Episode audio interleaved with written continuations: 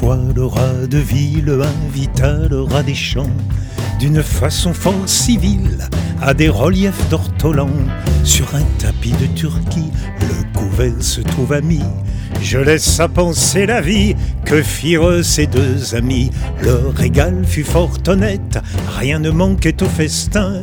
Mais quelqu'un troubla la fête pendant qu'ils étaient en train. À la porte de la salle, ils entendirent du bruit.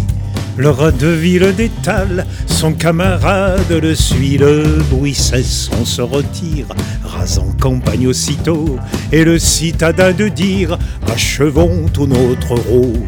C'est assez, dit le rustique, demain vous viendrez chez moi, ce n'est pas que je me pique de tous vos festins de roi, mais rien ne vient m'interrompre, je mange tout à loisir. Adieu donc, fille du plaisir, que la crainte peut corrompre.